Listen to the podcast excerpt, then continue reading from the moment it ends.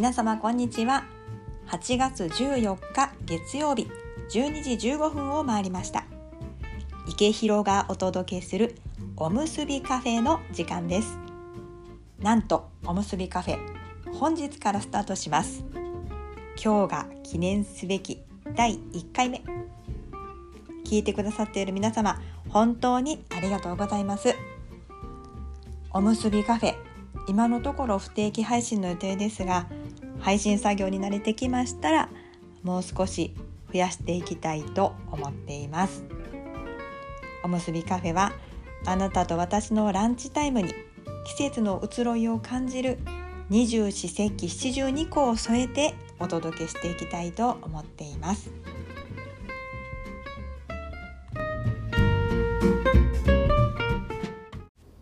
おむすびカフェのご紹介の前に今一番気になるのは台風7号の情報かと思います。今朝の NHK ニュースウェブよりお伝えします。台風7号明日上陸か近畿や東海で線状降水帯が発生する恐れ。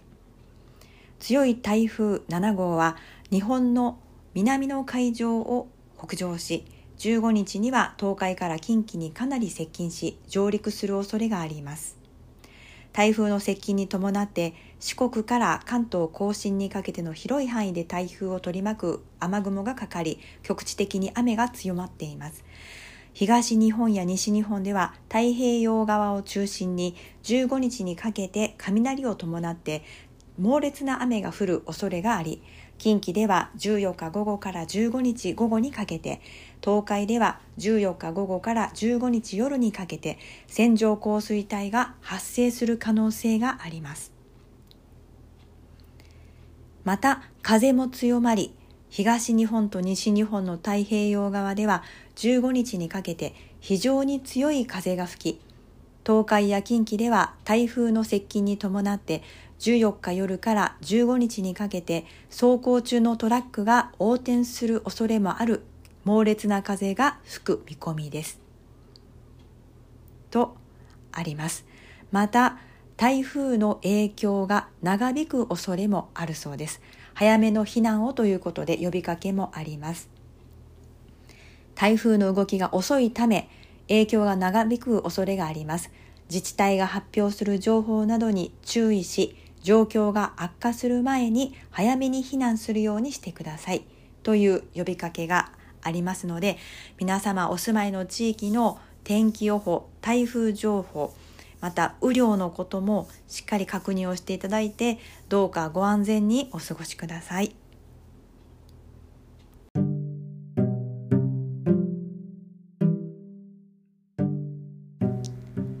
さてここでおむすびカフェについてご紹介させていただきます。おむすび。皆様もよくご存知のおにぎりです。私はこのおにぎりを日本各地の食材とコラボさせて握り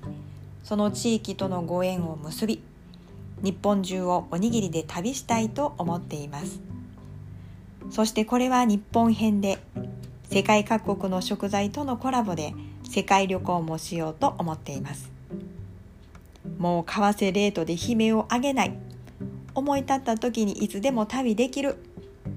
そんな明るい空想を握りしめて世界とのご縁を結んでいきたいとラジオ番組におむすびカフェと名付けました。私が作るおむすびの紹介コーナーもあります。そしてその様子を撮影したおむすびの YouTube 動画も現在作っているところです。その動画の結びには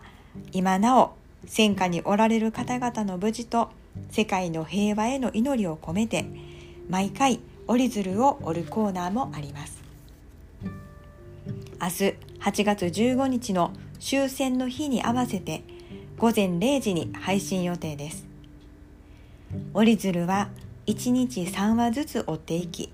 千羽鶴にして来年の広島長崎のいずれかにお送りします。このラジオおむすびカフェでは私が作る日々のおむすびとそのエピソードを紹介しながら私のおむすびの魅力と偏愛を語ります。皆様とおむすびの旅を楽しめればと思っております。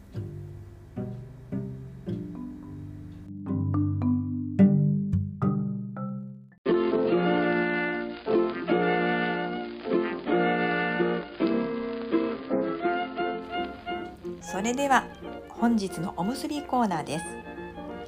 カバー写真がそうなんですが塩おむすびと梅干しのおむすびです。ご飯を炊く時の水の加減がいつもより多くてちょっとやめのご飯になってしまいました。梅干しは京都のお臼の里産の八重の梅を使っています。こちらのお臼の里産の梅干しは塩分カットされていて梅干しの梅肉もすごい贅沢にたっぷりついている梅なんですこの夏私はすごく重宝しています塩おむすびと梅干しおむすびおむすび界の一二を争うシンプルなものからスタートいたしました今日のおむすびの旅はどちらというわけではなく日本中で食べられているおむすびですので今日の旅は皆様の記憶の中にある懐かしく思い出のあるあの頃へタイムスリップする味というのはいかがでしょうか？皆様はどんなおむすびが好きですか？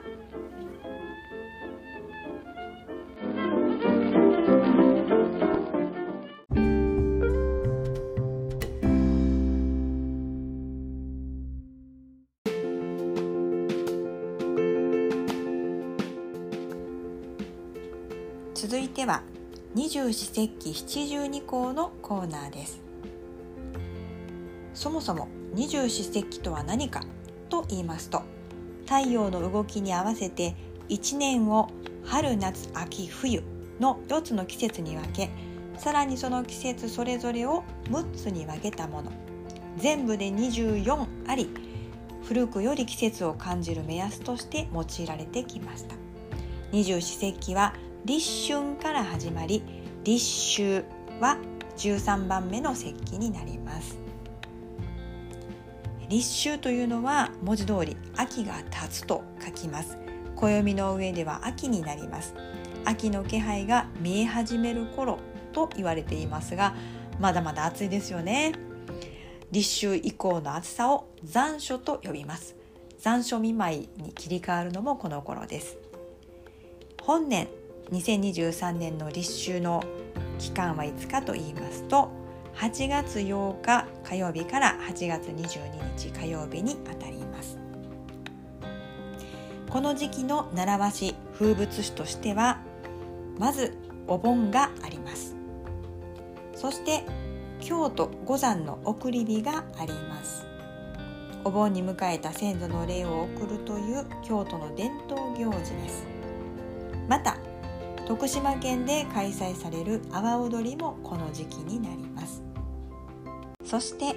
今日8月14日は七十二校では時効日暮らし泣くにあたります。日暮らし皆さんご存知ですか？カナカナゼミとも呼ばれているそうです。その言われはカナカナカナカナと特徴ある声で鳴くためと言われているんですが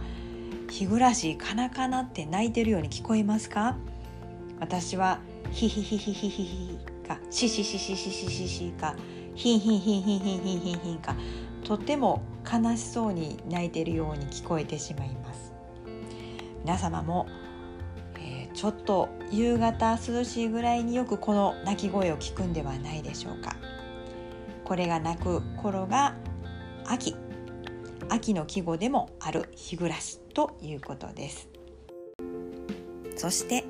二十四節気七十二項をお伝えする上で大切にしていきたいのが旬の食べ物です。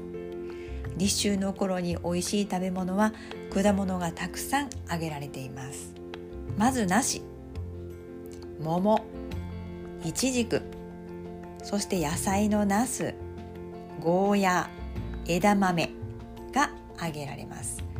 皆様もうすでにこういったものは食べられてますでしょうか？私はナスとゴーヤーをよく食べます。このナス今出ているものはもうさすが夏野菜。みずみずしくてとっても美味しいですよね。柔らかくてひねてないものを選んで油との相性も抜群ですし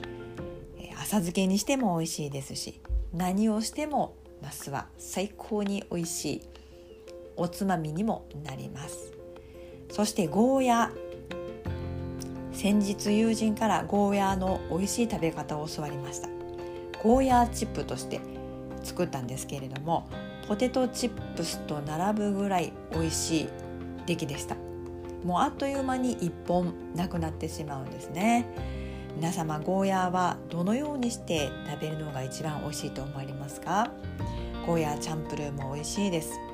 ゴーヤーのサラダも美味しいです。この間初めて白いゴーヤーも食べたんですけれどもこちらまた緑のゴーヤーと違って苦みがまだ薄いんですがとても食感も柔らかくて美味しくってゴーヤーこれからますますハマっていきそうです。皆様のおすすめのレシピがあればまた教えてもらえたら嬉しいです。